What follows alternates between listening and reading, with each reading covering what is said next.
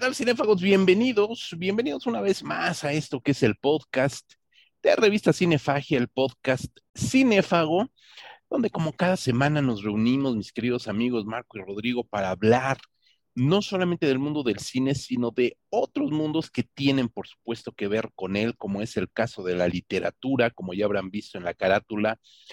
Vamos a un segundo programa de la Biblioteca Cinéfaga. Y para hablar de libros y cine, yo le doy la más cordial bienvenida a Marco González Ambrís. ¿Cómo estás, mi querido Marco?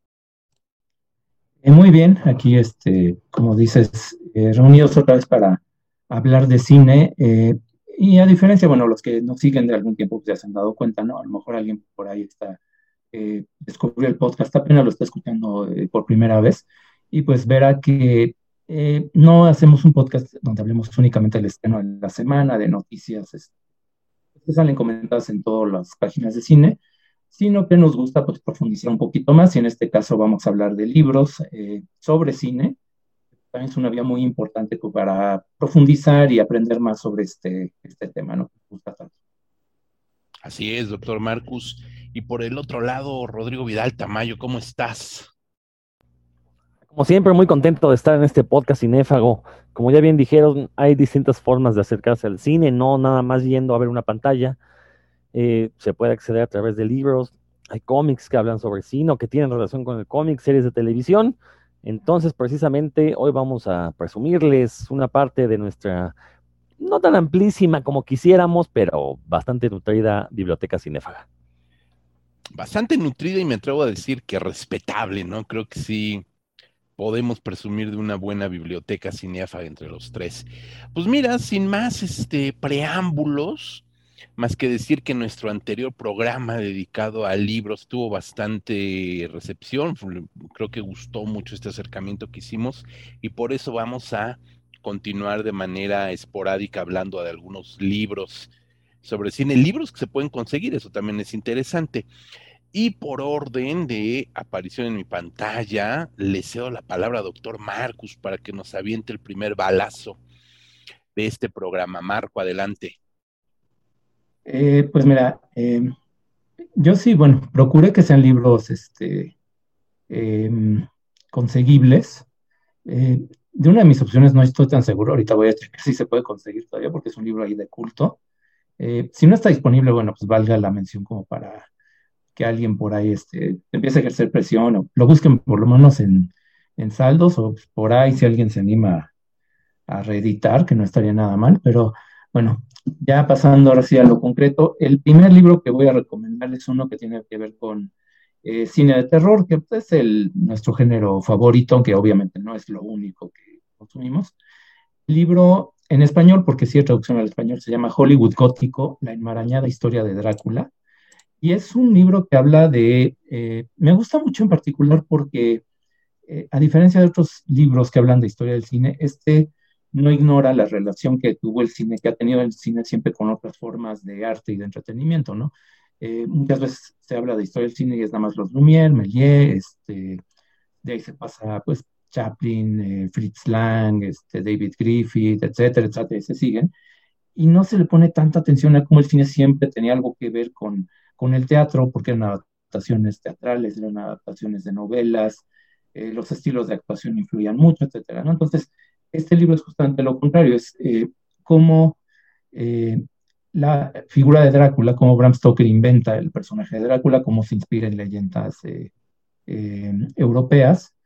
Y primero, se va muy atrás en el tiempo el libro, para lo que estamos acostumbrados a leer sobre cine, que empieza, pues, como dije, con los Lumière, y si acaso menciona por ahí los experimentos previos del todas estas cosas, eh, pues el libro sí empieza con la parte literaria de cómo Bram Stoker, eh, primero qué libros existían sobre vampiros antes del de, del Stoker, luego cómo fue que Bram Stoker escribió su libro, y de ahí se pasa, en una segunda parte del libro habrá de las adaptaciones teatrales, porque no fue una, hubo por ahí un par de, de adaptaciones, una oficial y otra no oficial, y finalmente cómo esa versión, esa interpretación teatral, influye mucho en la película de Bela Lugosi que todos conocemos y que eh, es justamente en la película, eh, digamos, matizada por la obra de teatro, que, que digamos que cristaliza, solidifica esos, esas imágenes del vampiro clásico que todos tenemos y que de ahí todas las otras películas se inspiraron, ¿no? Que eh, es muy interesante el libro como hace una descripción muy minuciosa de ese proceso. El autor del libro es David Skal. Eh, el nombre, el apellido se escribe S-K-A-L. Bueno, este libro sí lo se puede conseguir por ahí todavía en Amazon. Eh, lo editó en 2015 en español, es Pop Ediciones. La edición original es de 1990. Eh, y es un libro que, bueno, he mencionado mucho que es muy, muy minucioso, muy erudito, el autor todo está perfectamente documentado, pero también es un libro muy ameno, es muy, este, tiene un montón de datos eh, que uno, bueno, incluso uno que es, digamos, fan del género de terror o que puede ser a lo mejor seguidor del eh, tema de los vampiros, seguramente por ahí desconoce, tiene varias cosas muy, eh, muy curiosas, muy, este, menciona también, por supuesto, la versión pirata Nosferatu, ¿no? Que es uno de los grandes clásicos del cine silente de terror, y de toda la demanda, cómo se entró la viuda de Stoker, de que se había hecho la película, etcétera, etcétera. Un libro muy recomendable, eh, que repito, se puede conseguir, este, sí se puede conseguir en español. Eh, no sé qué tan asequible, pues parece que este, los precios sí están un poco ahí este, disparados, pero bueno, en inglés también lo deben de, de poder conseguir. Entonces, es una muy buena, creo, de forma de entender que el cine no existe por sí mismo, siempre tiene relación con otras, eh, otras manifestaciones Sí, claro, con otras artes, siempre, por supuesto. Y la literatura lo expresa mejor que nunca, no saben las adaptaciones, sino por supuesto en los libros que teorizan. Rodrigo, ¿cuál es tu primera recomendación de este programa? Bueno, antes de eso, nada más mencionar que de David Scal se han publicado varios libros en español. La muchos han llegado a México vía importación, pero se consiguen en librerías grandes, sí caros, porque evidentemente son importaciones españolas. Y, como bien dice Marco, es un autor que, si bien es muy erudito, es muy ameno. Entonces, sí es un autor que vale la pena conocer. El libro que encuentra en él es bueno. Entonces, eh, digo, se los digo porque eh, seguramente después de este programa varios se van a volcar a librerías de viejo, a, páginas de internet donde vendan libros, a ver si se encuentran algunos de los que estamos mencionando.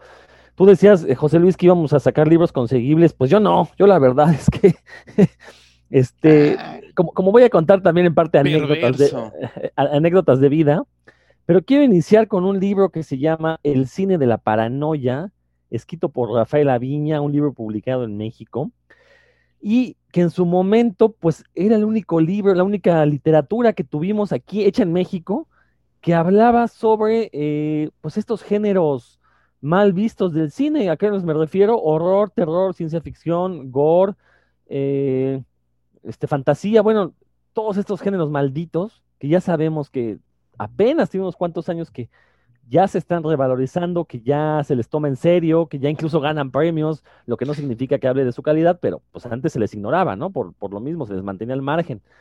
Entonces, a finales de los años 90, y quiero que, ubiquemos el contexto histórico, porque es muy importante. Estoy hablando, este, este, libro se publicó en el 99, mayo de 99. En esos años, tener un DVD, un aparato de reproductor de DVD, pues era lo, lo último de la tecnología, entonces eran caros. Entonces realmente no había mucha gente que tuviera aparatos de DVD. La mayoría de la perrada todavía veíamos películas en VHS. Eh, por ahí ya estaba surgiendo la piratería de VCDs, que, bueno, si tenías dinero para un DVD, pues ya por lo menos las películas en VCD te costaban baratísimo, ¿no? Y, afortunadamente los piratas siempre han tenido un surtido mucho más extenso que cualquier cadena eh, de, tiendas que vendiera eh, películas y discos. Entonces, bueno, es, eh, eh, obviamente estamos en un momento en el que apenas estamos por descubrir el cine de terror japonés, por lo mismo que veíamos las películas en VHS, no existía eh, sistemas de distribución alternativos para películas de otros países, era muy complicado, el internet todavía no era tan veloz, tener banda ancha en el 99 era porque era riquillo, la verdad era muy, muy caro. apenas teníamos internet de, de, de, de dial de dial, de dial telefónico. Eh, entonces, o, navegabas en internet o hacías tus llamadas. Entonces, bueno, así, e, esos eran los finales de los años 90. En esos años empezaban a llegar precisamente libros importados de España, que ya platicaste de algunos de ellos en el programa anterior, José Luis, Entonces, y uno veía esos libros pues con, con, un deseo porque eran carísimos. Y en eso llega Rafael Laviña, publica un par de libros que ahorita comience con el cine de la paranoia, en mi siguiente intervención voy a mencionar la otra parte, que la verdad fueron, o sea, e, en serio, un, un, un oasis en ese desierto dentro de la, eh, de la industria editorial mexicana, porque Rafael Laviña se pone a hablar de todos estos géneros que ya mencioné, y aparte también lo hace de una manera muy amena. O sea, básicamente lo que hace Rafael Laviña es contarte algunas películas que él vio durante su vida, y pues obviamente te las cuenta y tú quieres ir a verlas, ¿no? En este caso, el cine de la paranoia, pues es un libro que contiene pequeños ensayos acerca, por ejemplo, de eh, las secuelas de los slasher, cómo se fueron convirtiendo, eh, construyendo estas franquicias a partir de Halloween, él lo considera. Eh, también viene un capítulo sobre Tarantino y lo, relaciona con la nota roja, cómo el cine se apropió de la nota roja y y bueno, él pone a Tarantino como uno de los máximos exponentes de este cine violento, pero sin llegar al gore, ¿no? Eh, trae también un capítulo de asesinos seriales, este, por ahí viene un capítulo de cine snuff, que también a finales de los 90 se puso muy de moda este mito del cine snuff. Entonces, bueno, para complacer a los lectores sedientos de sangre, pues ahí Rafael Aviña le entra, ¿no? Pero lo interesante es que no nada más hablaba de cine más o menos reciente para esos años, eh, trae un capítulo dedicado a freaks, a fenómenos y todo el cine relacionado con eh, fenómenos de uno u otro tipo. La verdad es que, digo, el único defecto que tiene este libro es que era muy cortito, ¿no? No, no llega ni a las 150 páginas, ¿no? Era muy, muy pequeño y, y, el buen tino que tuvo Rafa Viña es que al final incluyó una filmografía de películas que él recomendaba, entonces de los capítulos del libro, pues tenías un listado de películas para ponerte a buscar. De hecho, la gente, la gente no lo sabe, pero estamos hablando del 99, más o menos en esos años nos conocimos, nosotros los cinéfagos, y, se plantó la semilla de lo que la poste se convertiría en revista Cinefagia. Y precisamente libros como este del cine la paranoia de Rafa Viña, pues fueron nuestras Biblias en ese momento, porque precisamente con estas filmografías que incluía, pues nos dábamos a la tarea de buscar las películas para poder verlas, platicarlas y pues la verdad es que ya me entraron hasta ganas de llorar tanta nostalgia ahorita que recordé. Pero recomiendo este libro, El cine de la paranoia, un libro totalmente de culto. Lo he llegado a ver que lo venden, lo ofrecen en, Facebook eh, a precios exorbitantes. Entonces, si se lo topan por ahí en una librería de viejo o en algún sitio de internet, se lo topan a buen precio, no duden en comprarlo. Quizás ahorita ya sea un libro eh, no caduco, pero que a lo mejor ya se note incompleto, porque de hecho Rafael Aviña no quería hacer una obra exhaustiva, pero eh, por lo menos cuando uno es joven y busca un libro que le sirva como guía, como introducción al tema del cine extraño, pues creo que el cine de la paranoia precisamente cumple ese objetivo a cabalidad.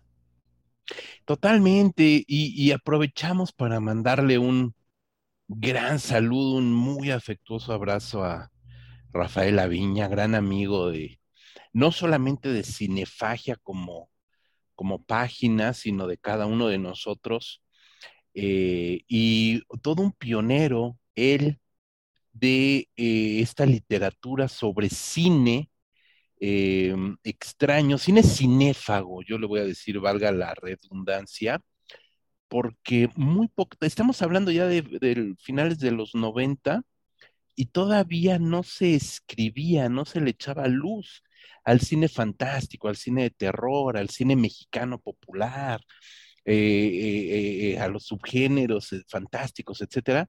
Y Rafael Aviña, por ahí con Pepe Navar, pues fueron los pioneros, ¿no? Y Rafa Viña fue, creo, de los primeros, si no es que el primero, sí de los primeros que comenzó a publicar libros, no solamente notas en periódicos, porque Pepe Navar lo hacía también en periódicos, por ahí de vez en cuando Ayala Blanco sacaba alguna nota de alguna película de género, etcétera, algunos otros, la mayoría para hablar mal, pero quien publicó libros como tal dedicados a este cine en México, me atrevo a decir que, que el primero fue Rafa Viña, un pionero de verdad y un gran amigo de nosotros.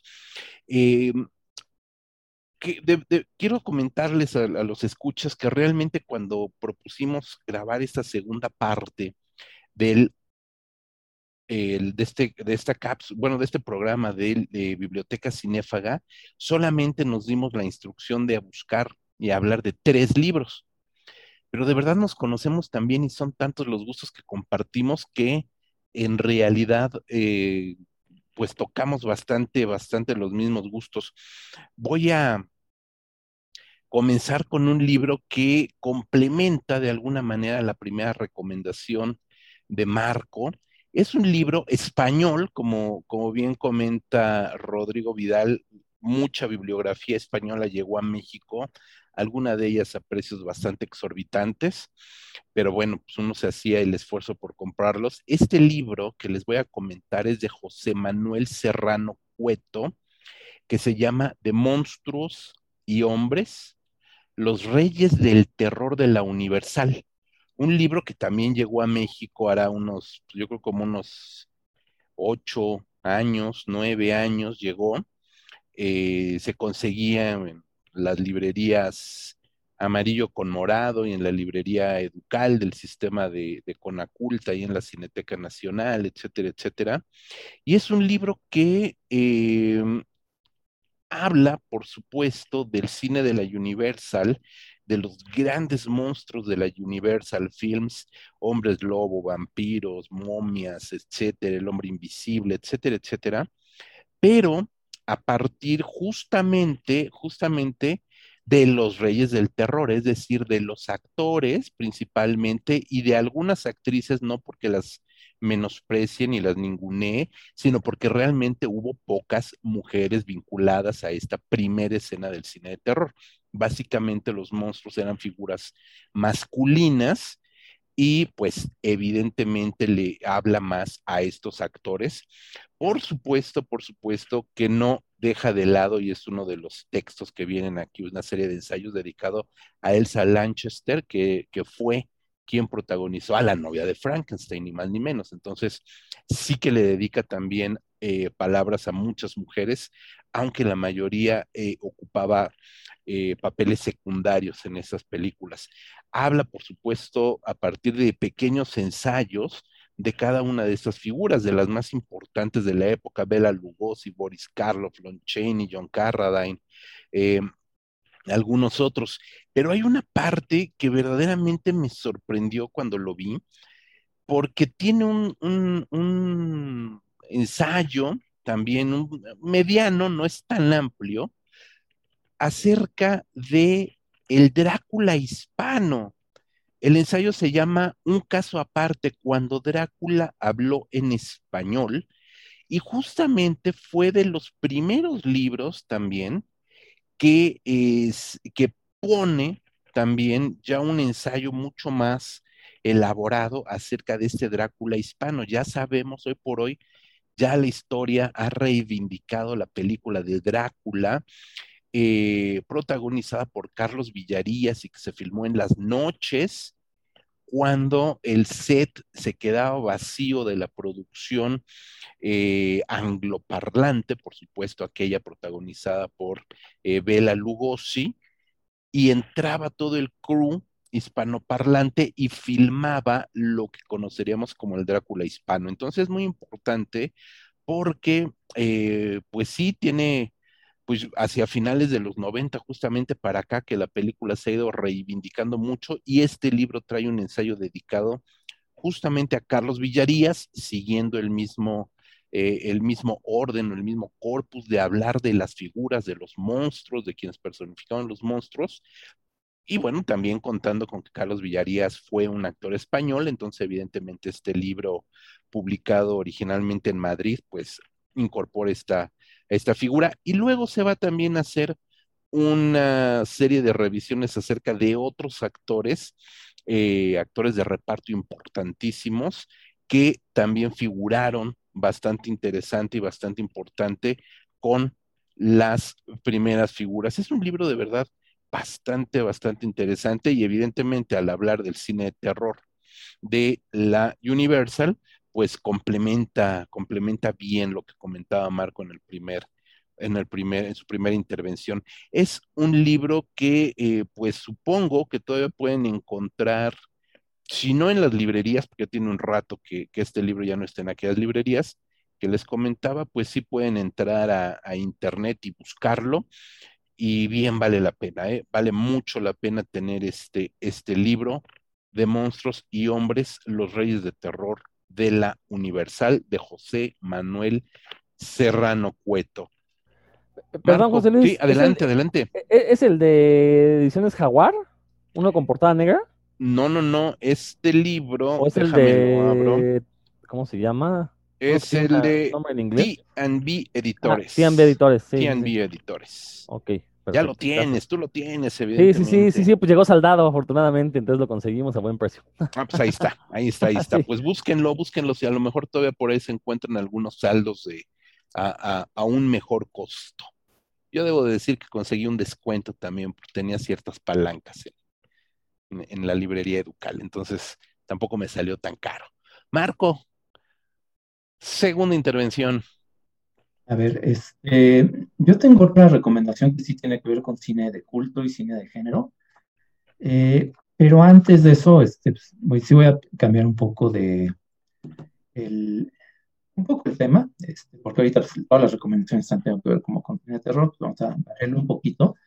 Eh, para recomendar un libro que tiene que ver con cine mexicano, eh, que el cine mexicano, bueno, creo que sigue siendo, sigue estando muy rezagada la, bibliografía sobre el tema. Hay muchísimos temas que, que están pendientes. Em, tú ves eh, la bibliografía sobre cine estadounidense y bueno, encuentras biografías completas de, actores secundarios de los años 30 o 40, libros muy a fondo, muy, este, eh, muy detallados de películas en específico, de todos los subgéneros que te puedas imaginar el cine mexicano todavía está, falta mucho, ¿no? Falta mucho por hacerse. Eh, ya hay una bibliografía más o menos, este, pues eh, empieza a haber una, bibliografía abundante. Eh, la mayoría de esos libros, pues la verdad, son muy académicos o tienen un enfoque medio, pues no, no, no demasiado interesante, debo decirlo, por, en mi opinión. una excepción, que yo creo que sí este, vale la pena comentar, es eh, La Apertura Cinematográfica, un libro de Paola Costa, publicó la Universidad Autónoma de Puebla en 1988. Eh, no sé, bueno, eh, este libro yo lo compré hace ya bastantes años en, una feria de libro. se podía, en esa época todavía se puede conseguir, ahorita pues no sé, este, bueno, también porque pues desde la pandemia no, salí de mi casa, no he estado recorriendo librerías, eh, debe de, encontrarse por ahí en librerías de viejo, me imagino que todavía se puede conseguir, sobre todo porque a lo mejor el tema no llama tanto la atención, habla del cine mexicano, sobre todo el cine mexicano de aliento, como se llamaba entonces al cine de arte, en el sexenio de Echeverría, a lo mejor para un público joven pues no es como lo más llamativo, ¿no? Eh, sin embargo, me parece que es un libro muy valioso porque eh, ofrece una visión crítica de ese periodo. Digo, sí lo analiza en detalle, la investigadora hizo un trabajo muy, eh, muy concienzudo de revisar lo que se había publicado y se puso a revisar a, fondo toda la bibliografía que había sobre el tema. Sí, eh, sus fuentes bibliográficas están muy bien, muy bien documentado todo. Además, hizo entrevistas con varios directores que habían trabajado en esa época. dentro del texto se menciona que entrevistó a Paul Leduc, que entrevistó a Casals, a Rodolfo Echeverría, que fue en ese entonces, en esa sección, era, el director de, pues del cine en México, más allá de que fuera hermano del presidente, ahí sí no es un caso de nepotismo porque Rodolfo Echeverría tenía una trayectoria importante como actor y ya formaba parte de la industria de muchos años, e, era totalmente válido que se le nombrara con, con ese puesto. Entonces, bueno, eh, Paula Costa eh, sí hace un, estudio bastante interesante de cómo en ese sexenio se trató de, eh, de sentar las bases para una nueva etapa de la industria del cine en México. Y, pero, pero es una visión crítica, que es lo que me gusta, ¿no? Sí, este, habla no solamente de lo que se trató de hacer, sino también juzga si lo lograron o no, y, llega a ser bastante crítica en varios de sus, eh, de sus textos. Además de que aborda el, el tema desde varios puntos de vista, que creo que es importante. Este, habla de, de la parte del gobierno, de cómo los productores eh, tenían, que se asociaban con el gobierno, como eran cooperativas, también tenían que trabajar, de los públicos. Eh, examina varias películas en detalle, películas como Canoa, Cascabel, este, eh, La Pasión según Berenice, películas, bueno, importantes de esa época, más tirando como al, cine de arte. Eh, y en general es una visión pues bastante, bastante buena, un panorama bastante amplio, bastante completo de lo que fue ese sexenio, las dificultades que hubo como para, para tratar de llevar el cine y sobre todo el cine, bueno, no tanto el cine popular, sino más bien la industria del cine mexicano, tratar de, llevarla hacia otro, otro camino por qué no fue tan fácil, por qué se quedó en el camino este, muchas de las acciones del gobierno. Eh, una de las lagunas que creo que sí tiene el libro ahorita que lo estuve repasando, es que sí comparte esta visión que todavía muy, muy elitista de ver al cine popular y sobre todo el cine popular de esa época, eh, los inicios del cine ficheras, el, eh, películas de vaqueros de Alberto Mariscal, que eran muy violentas, como con cierto desprecio, pero bueno, todavía a fines de los 80 el cine popular mexicano de estas décadas no era todavía bien visto, incluso el cine de la época de oro estaba ahí como medio, em, pues se le veía con cierto recelo. Este, ahorita eh, Rodrigo mencionaba a Rafael Laviña, que fue, junto con Pepe Navar, fueron de los primeros en reivindicarlo, pero eso ya fue en los 90, ¿no? El libro que estoy mencionando es de 88. Este, entonces, bueno, eh, quitándole ese aspecto, que sí de repente sí hay algunos comentarios dirigidos al, eh, pues lo clásico, ¿no? Ver películas del santo como el emblema de lo que es el mal cine.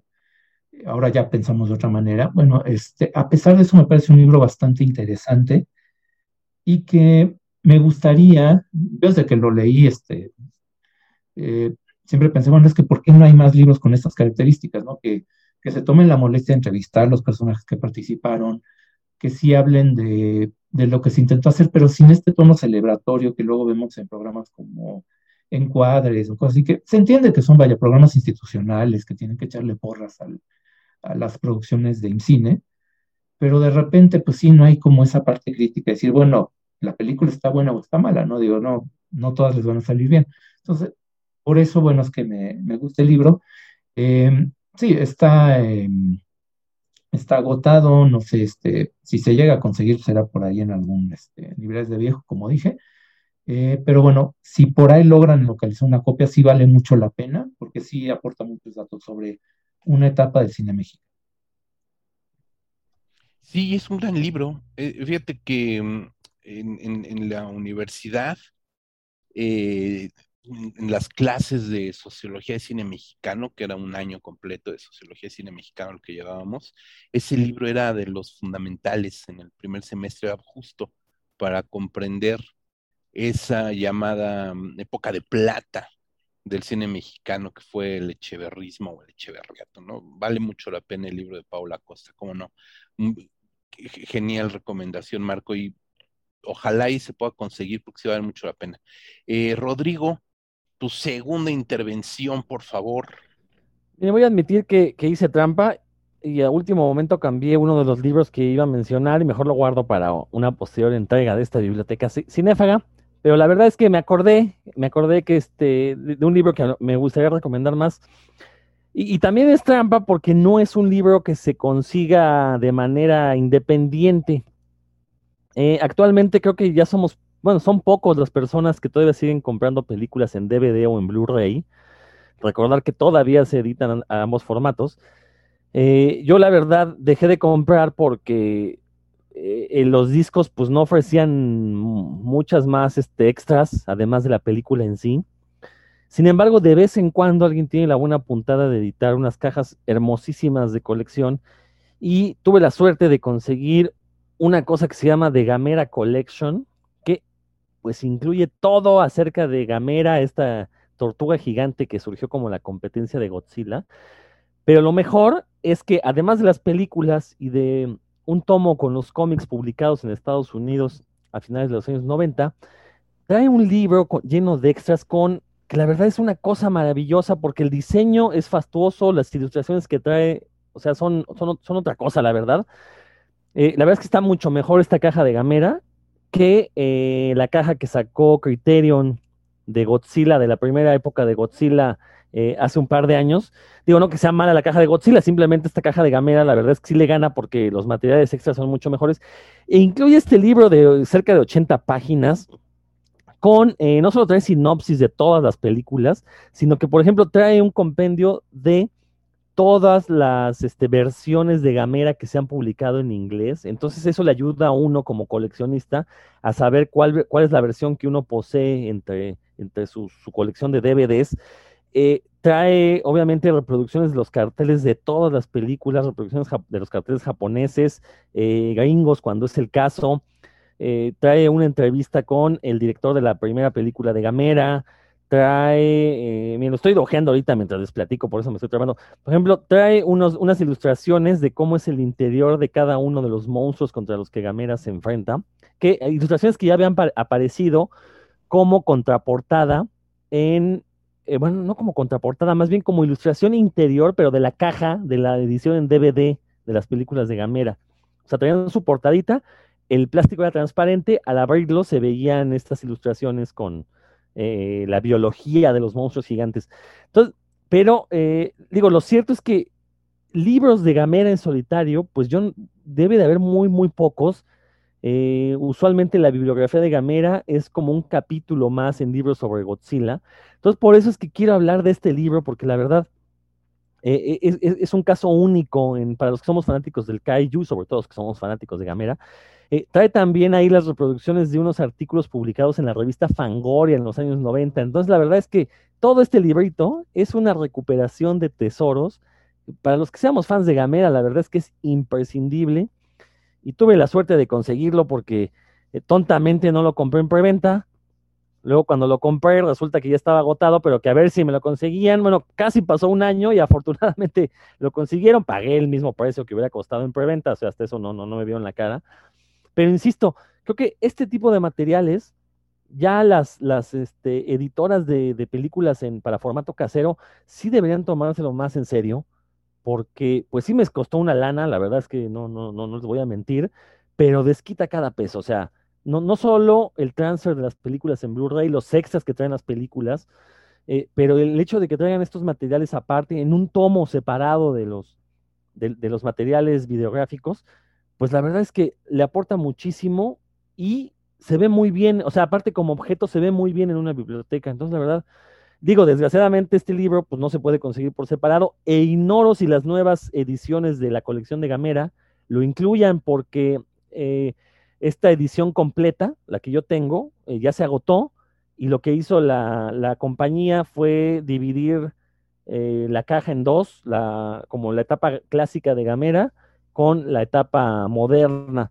Y creo que ya no incluyen este libro. Entonces, la verdad, creo que es algo, pues ya inconseguible. Pero no se preocupen, me voy a dar la tarea de escanearlo, convertirlo a PDF para democratizar la cultura del kaiju, en particular la de, la de Gamera. No, hombre, qué bárbaro. Pues sí, ya queremos que lo, ya queremos verlo, ya queremos tener el PDF. Este, y bueno, pues evidentemente, si rompen el cochinito y piden la caja y tienen la suerte de encontrarla y de conseguirla, pues háganlo, porque vale mucho la pena. Y si no, ya les estaremos este, poniendo en Facebook un día de estos. No es promesa, pero son nuestras mejores intenciones, este PDF de, de este, de este volumen. Eh, no nos comprometemos, tengan, tengan fe. Eh, mi segundo libro eh, también lo tengo aquí en, entre manos. Eh, me lo regaló Miriam, mi esposa. Y está actualmente, lo he visto en, las librerías amarillo y morado y en la librería de la Cineteca. No la librería de la Cineteca como tal, sino en la librería educal de Cineteca. Está, ahorita lo he visto mucho, no sé si les llegó por ahí un, un, este, pues un bonche que tenían guardado no está saldado, es decir, no está en precio económico, es un libro caro, para variar español, que se llama Espectros de Cine en Japón, entre la literatura, la leyenda y las nuevas tecnologías. Es un libro de Rafael Malpartida, que Rafael Malpartida es un académico español que le ha dedicado muchos años de su trabajo al cine japonés él ha escrito mucha obra acerca de el cine clásico japonés, de los grandes autores del cine japonés. Tiene libros sobre Yasuhiro Ozu, tiene escritos sobre Akira Kurosawa. Em, por supuesto, también le ha dedicado ensayos comparativos entre literatura y cine japonés, es decir, es un hombre que sabe de lo que está hablando y por supuesto de lo que está escribiendo. Tiene otro volumen dedicado a Hideo Nakata, Takashi Shimizu, que son las dos, los dos rostros más reconocibles del cine de terror japonés hacia finales de los 90 y ya todo lo que, lo que sería la primera década de este siglo XXI. Y este libro de espectros de cine en Japón, que lo edita eh, una editorial española llamada Satori, ¿no? Que también pues viene mucho, mucho al caso. Eh, está dividido eh, básicamente en dos grandes ensayos. Uno que le dedica al cine de terror clásico y a los elementos del cine de terror clásico en tres ensayos, es decir, una primera parte en tres ensayos, una dirigida al Kaibio Eiga, el cine de espectros y gatos, otro dedicado al Tokaido Yotsuda Kaidan. El Kaidan es la narración clásica del cine de terror japonés, de los espectros japoneses. Em, grandes cineastas clásicos de Japón, que ni siquiera vinculados al cine de terror, eh, como Masaki Kobayashi. Muchos de estos hombres le dedicaron cine al, Kaidan, al Kwaidan, eh, a este cine de los espectros que retomaría Hideo Nakata eh, y uno muy interesante que no, no había yo visto mucha literatura sobre de esto, al Yuki Onna, la criatura de la nieve, ¿no? También algo muy interesante. Y la segunda parte de este libro, pues es también tres ensayos dedicados al, cine de terror moderno. El primero de ellos, eh, Hideo Nataka, el segundo Takashi Shimizu y el tercero Akiyoshi Kurosawa, ¿no? Que justamente es donde se incorpora más la parte tecnológica, ¿no? Luego viene, como casi siempre en estos libros españoles, un, aquí le llaman diccionario de películas, no es otra cosa más que un fichero, pero espectacularmente completo, es decir, es un libro muy completista en este fichero de películas, donde son microensayos de apenas, pues yo calculo a ojo de buen cubero, cuatro mil caracteres, es decir, una, una hoja completa, una, dos páginas de ensayito de crítica a cada película, más su ficha técnica mínima. Y por supuesto, eso es también una guía para que sepan cuáles son las películas imprescindibles del cine de terror japonés. Un cine que estuvo de moda pues, ya hace más de una década, últimamente ha estado de capa más o menos caída, ha evolucionado hacia otros temas el cine japonés, pero evidentemente para comprender todo lo que hoy se sabe del cine de Corea, de Tailandia, de Filipinas, de mucha de la zona panasiática, pues evidentemente el cine de terror japonés es básico. Y este libro, que lo pueden encontrar, me consta, acabo de estar en, comprando libros la semana, el fin de semana pasado, con las medidas de sana distancia, lo vi, lo vi todavía ahí, este libro de Satori, Espectros de Cine en Japón, de Rafael Malpartida. Eh, búsquenlo, cómprenlo, no, no está muy barato que digamos, pero es, es, es, comprable, es accesible todavía, todavía este libro y vale, vale mucho la pena. Marco, volvemos contigo. Bueno, pues eh, mi tercera recomendación ahora sí tiene que ver con cine de culto. Eh, regresamos pues a la, a querencia. Eh, y es pues de los, es un libro básico, este, yo creo que alguien que de verdad le interesa el cine de culto, eh, sí debe de conseguirlo junto con libros como este, Psychotronic, la, la guía de Michael Weldon, la enciclopedia psicotrónica de cine, que es el, el título, este, pero el que voy a mencionar también es de los primeros libros que se publicaron este, sobre el tema de que rescataron películas que en ese momento no le importaban a nadie. Es un libro de 1985 que se llama Incredibly Strange Films, películas increíblemente extrañas, que publicó una eh, editorial independiente muy chiquita de San Francisco que se llama Research. Eh, Research es una eh, editorial que originalmente, de hecho, funcionaba como fanzine, y es un fanzine fundado por Beb Bale, que bueno, entre sus curiosidades, un, eh, eh, estadounidense de origen japonés, que su primera incursión, digamos, en el tema de la cultura tuvo, que ver con la música. Fue el tecladista en la formación original y uno de los fundadores de Blue Cheer, esta banda de proto metal, una de las primeras bandas de, rock realmente pesado que hubo. Entonces, bueno, empezó como músico, este, después eh, sacó ya en los 70 un fanzine sobre punk que se llamaba Search and Destroy, me, me, parece, si no estoy mal. Y después, pues ya se empezó a interesar por más, más, más amplios y incluyendo ya con la editorial que surgió a partir de un negocio de tipografía que él tenía. Eh, esta serie de libros, tiene un libro dedicado a William Burroughs, otro sobre eh, J.G. Ballard, este, este eh, británico de ciencia ficción, ciencia ficción ahí medio weird. Y en el libro de Incredible Strange Films, lo que hace realmente sí es muy interesante porque cuestiona totalmente lo que en ese momento traen como criterios muy fijos de lo que era el buen cine, ¿no? Este, en una época donde pues buen cine era básicamente lo que era Hollywood y el cine de arte y no había mucho que, más que discutir.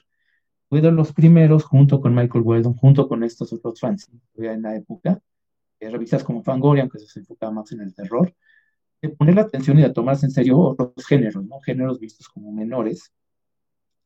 El libro, bueno, tiene varias secciones, tiene una parte este, de entrevistas con gente como Herschel Gordon Lewis, eh, David Friedman, el productor de las películas, aunque más, era más como eh, soft porno.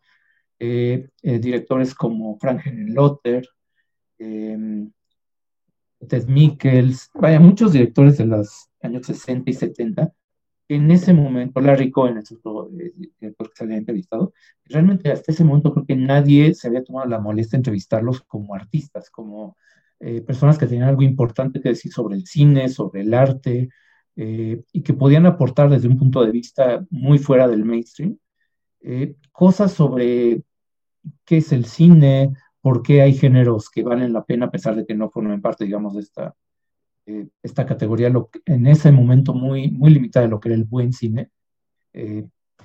Y, y, aparte tiene ensayos sobre subgéneros como las películas de motociclistas, estas Ángeles del Infierno, películas de Fiesta en la Playa, que fue un subgénero muy popular en los 60 con Frankie Avalon, este, vaya, un montón de películas como orientadas a adolescentes que hasta ese momento nadie se había molestado en, prestarles atención.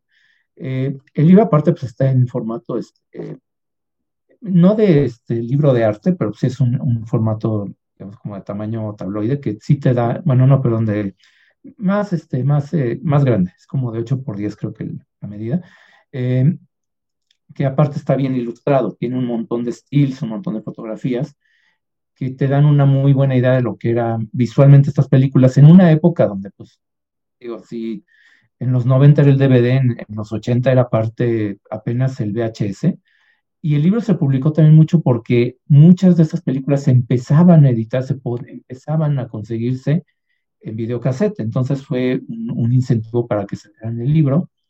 Eh, que por cierto está editado no solamente por BBL, que él, bueno, BBL sigue en activo, sigue este,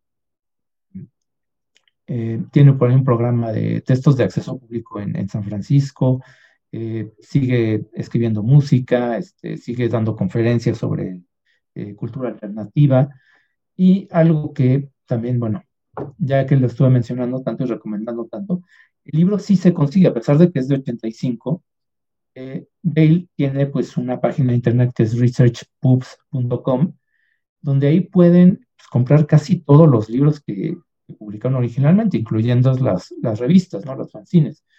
Entonces, y aparte el libro, porque sí se puede conseguir en Amazon, pero ahí les va a salir un poquito más caro si lo compran nuevo. Entonces, si entran a esta página, les salen 25 dólares.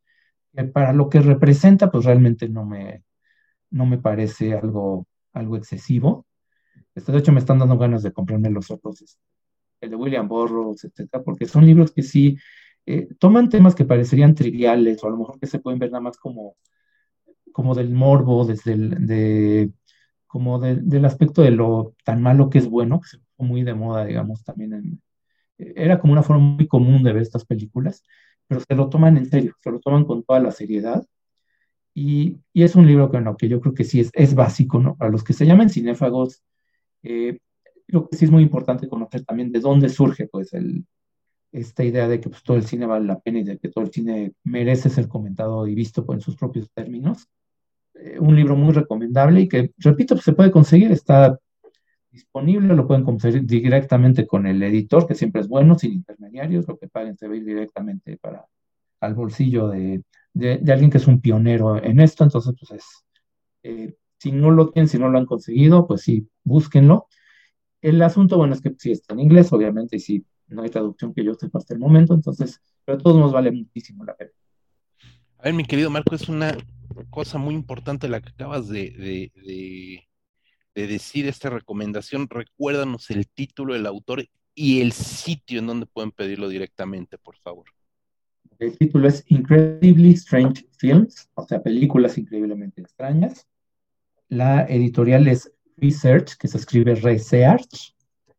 Eh, la página de, internet donde tiene, ese y otros es researchpubs.com y pues ahí lo pueden conseguir directamente, como dije, ¿no? El, porque aparte, bueno, más bien habría que mencionar los editores, porque son, este, eh, tienen ensayos de varias personas. Los editores son B. Bale, el fundador de la, de la editorial, Andrea Juno, que colaboró con él en este caso, y como editor especial, como editor, digamos, este, especializado en el tema, Jim Morton, que publicaba un, un fanzine sobre cine, también los primeritos fanzines que existieron sobre esto, que se llamaba Trashola, si no estoy mal, también fue de los pioneros así también de, ver al cine de culto como algo, al cine de género, en general, como algo que valía la pena este, eh, considerar. Perfecto, perfectamente. Muchas gracias, mi querido Marco. Rodrigo, ¿cuál sería tu cierre espectacular para este, para este programa de libros y cine?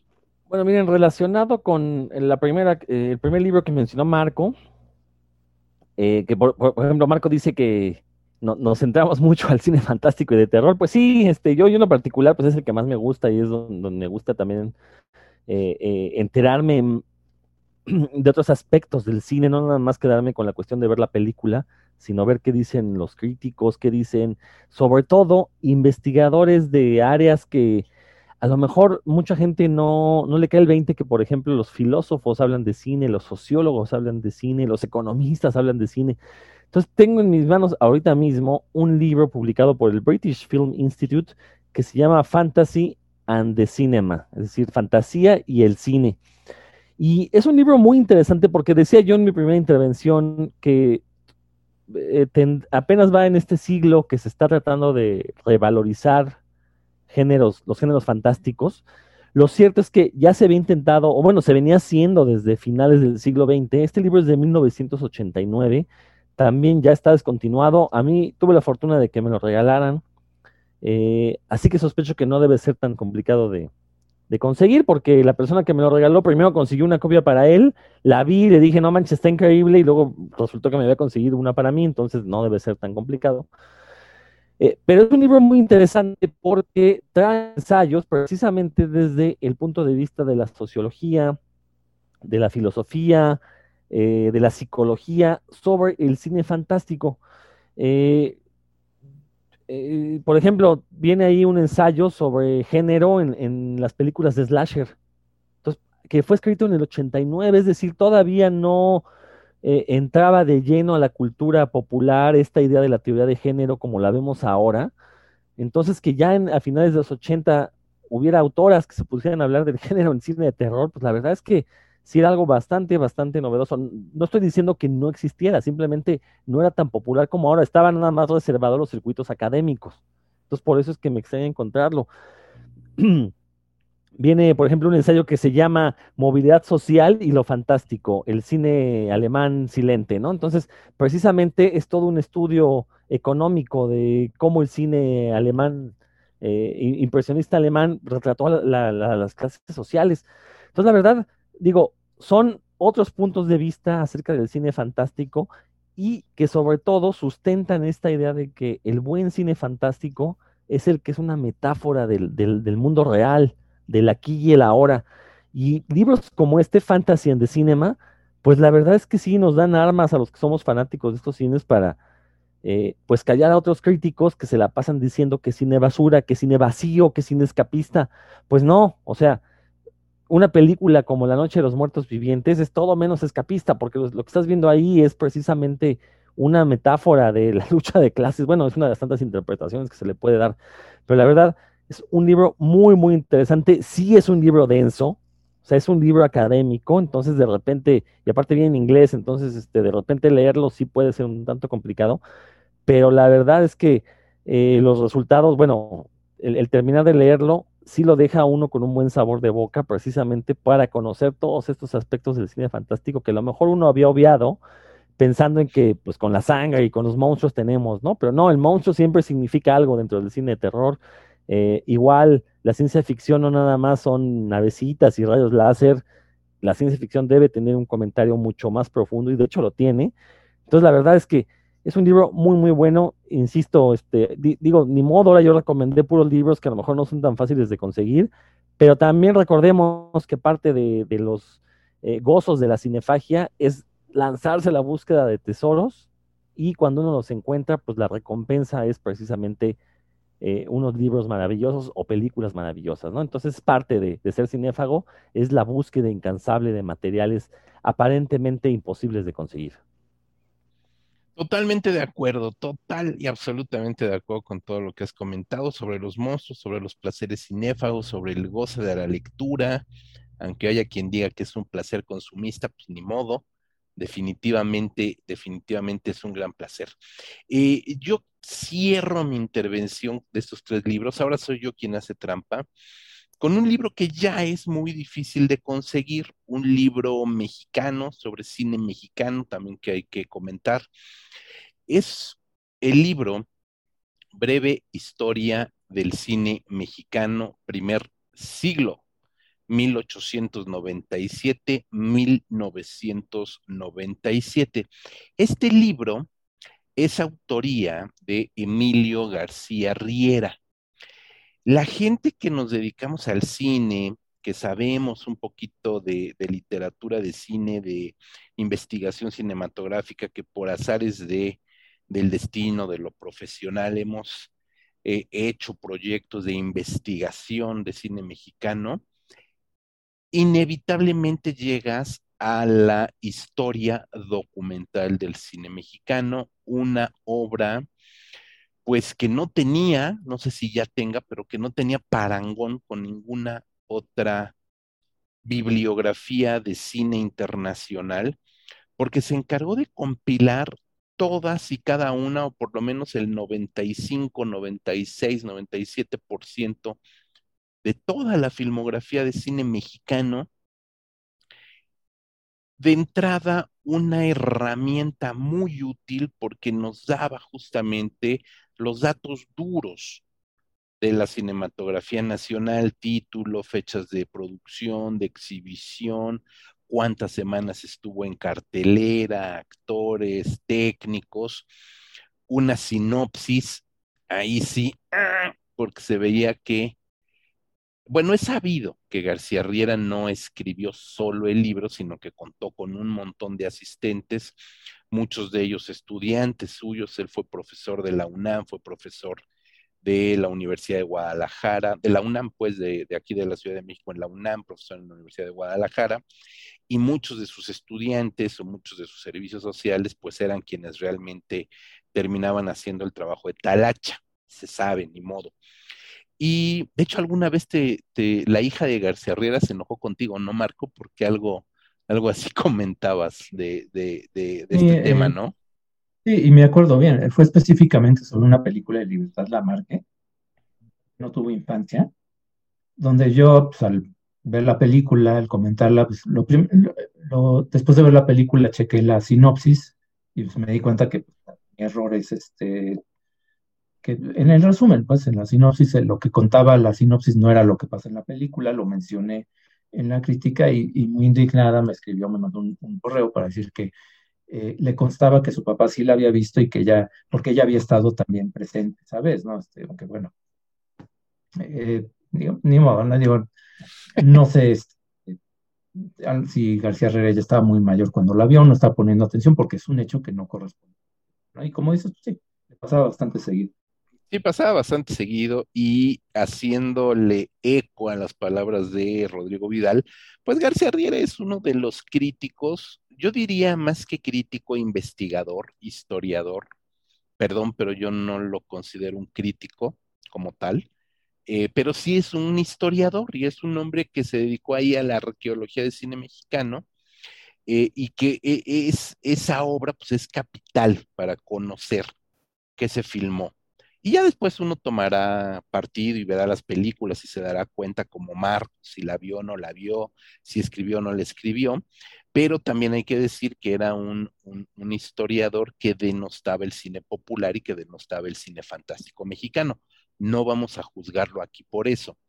Este libro de la breve historia del cine mexicano es un librito, librito me refiero eh, eh, eh, de manera cariñosa, de 450, no, 366 páginas, 466 páginas, lo tengo aquí en mis manos.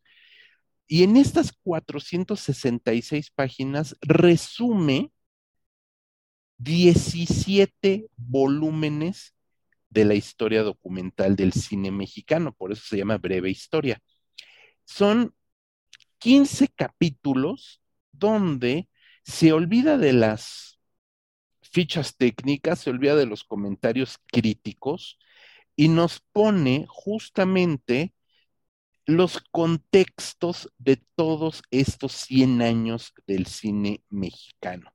Desde Edison y Lumière en México, hasta el año de 1994, que esto es importante, solamente llega hasta 94, porque después falleció García Riera y sus, pues ya no hubo quien continuara, este, este, durante muchos años no hubo quien continuara con estas labores. Entonces, la Cineteca última, en los últimos años ha intentado retomar el hilo de la historia documental, creo que apenas van por el año 85, 86, es decir, ya es una obra completamente desfasada la de la, de la historia documental. Pero es básico conocer y, creo que nosotros, por mucho que amemos el cine de terror y el cine de, popular y el cine de ficción y el cine de géneros, pues definitivamente siempre, siempre estamos dando lata con que hay que conocer la historia del cine mexicano, hay que saber los contextos económicos, políticos, sexenales, porque aquí cada sexenio cambia la historia, y tener muy claro cómo se desarrolla el cine mexicano en estos contextos sociopolíticos, culturales, y cómo para bien o para mal, ha tenido crestas y valles muy marcadas. Y este libro justamente nos lleva a esa parte contextual y en ese sentido, digamos que como herramienta de conocimiento del cine mexicano en su contexto es fundamental. Este libro en específico, esta breve historia, tiene la ventaja de que no juzga películas, de que no hace crítica de películas, sino se va a los contextos, a los momentos y eso realmente le da un valor interesante. Este libro está completamente agotado, pero si lo buscan en Mercado Libre, si lo buscan en, eh, ¿cómo se llama este? Eh, eBay, se lo pueden encontrar, lo ofertan de vez en cuando. Eh, hay, hay, quienes lo ofertan carísimo, pero cuando sale a precios pues, bastante accesibles. Yo eh, por ahí supe que Vela Lugosi, la tienda de juguetes y coleccionismo, también maneja algunos libros desfasados en la Cineteca Nacional. Vela Lugosi, no la tienda oficial de la Cineteca, sino la tienda de Vela Lugosi, también tenía algunos de estos volúmenes en venta de vez en cuando. Es un libro que editó Conaculta cuando se llamaba Conaculta, el Consejo Nacional para la Cultura y las Artes, en coedición con Ediciones Mapa, el IMCINE y Canal 22 y la Universidad de Guadalajara. Entonces, pues es un libro que vale mucho la pena para entender el contexto de los primeros 100 años del cine mexicano de 1897 a 1997. Y eso sí, se lee muy rápido. No es, un, no es una lectura tediosa, no es una lectura para nada pesada, realmente te avanzas muchísimo con este, con este, con este libro. Y creo que con, con eso cierro yo también mi participación y los tres libros, nueve en total que hemos comentado en esta ocasión. Mi querido Marco, ¿con qué nos despedimos? ¿Algo que quieras más comentar? Eh, bueno, pues como siempre los invitamos a que, bueno, ya que los invitamos a leer libros sobre cine, pues que vean también nuestro sitio oficial, donde pues, desde hace, desde 2003 estamos ahí escribiendo, eh, pues más comentarios sobre películas, más reseñas, aunque también de repente nos contamos algún ensayo, por ahí alguna entrevista, en revistacinefagia.com. Eh, todavía un poquito de mantenimiento, pero ya debemos estar retomando actividad en estos días. Eh, y también que nos sigan en redes sociales, Cinefagia México en eh, Facebook y en Instagram, Cinefagia en Twitter, el canal de YouTube, que por supuesto un poco abandonado porque pues, ahorita no, todavía no podemos juntarnos a grabar como se debe, pero se pueden, pueden suscribirse al canal y poner las notificaciones. Y también el podcast, este podcast lo pueden oír en varias plataformas, como cinco o seis, si no es que más, son Himalaya, Spotify, Amazon Music, iTunes, eh, bueno, son las que me acuerdo ahorita.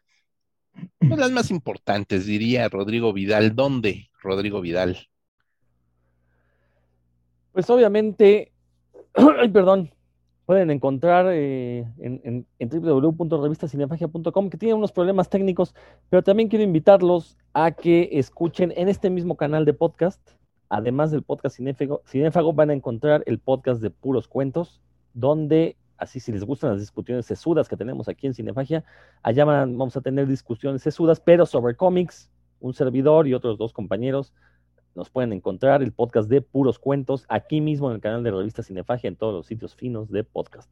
Y mi querido Rodrigo, estás de estreno en la Radio Nacional, también aviéntanos el, el spot. Bueno, no en la radio nacional, más bien en la radio local aquí en el DF, porque nada más ah, tenemos cobertura en el DF. Pero sí, este, todos los lunes en punto de las 8 de la noche pueden escuchar Nerdología, el programa donde todo lo nerd es chido, a través de radio IPN 95.7 FM o bien a través de www.radio.ipn.mx. Obviamente es la estación de radio del Instituto, Instituto Politécnico Nacional. Nerdología es un programa que trata pues sobre la cultura nerd.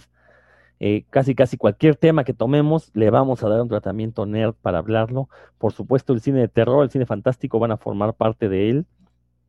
Entonces los invito todos los lunes en punto de las 8 de la noche a través del 95.7 del FM. Eso sí, únicamente para la Ciudad de México.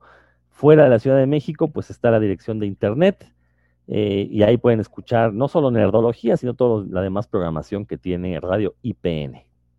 Pues ahí está, como siempre, los cinéfagos atacando por varios, por varios eh, eh, lados al mismo tiempo, por varios frentes. Mi querido Marco Rodrigo, les mando un fuerte abrazo, les agradezco mucho toda su sapiencia y sus recomendaciones eh, bibliográficas en este, en este programa. Eh, Facebook, Twitter, Instagram, Spotify, Amazon Music, YouTube, un montón de lados más donde nos pueden encontrar en audio, en video, en críticas, en textos, en muchas cosas. Yo soy José Luis Ortega, es un gusto haberlos saludado y nos escuchamos la siguiente semana.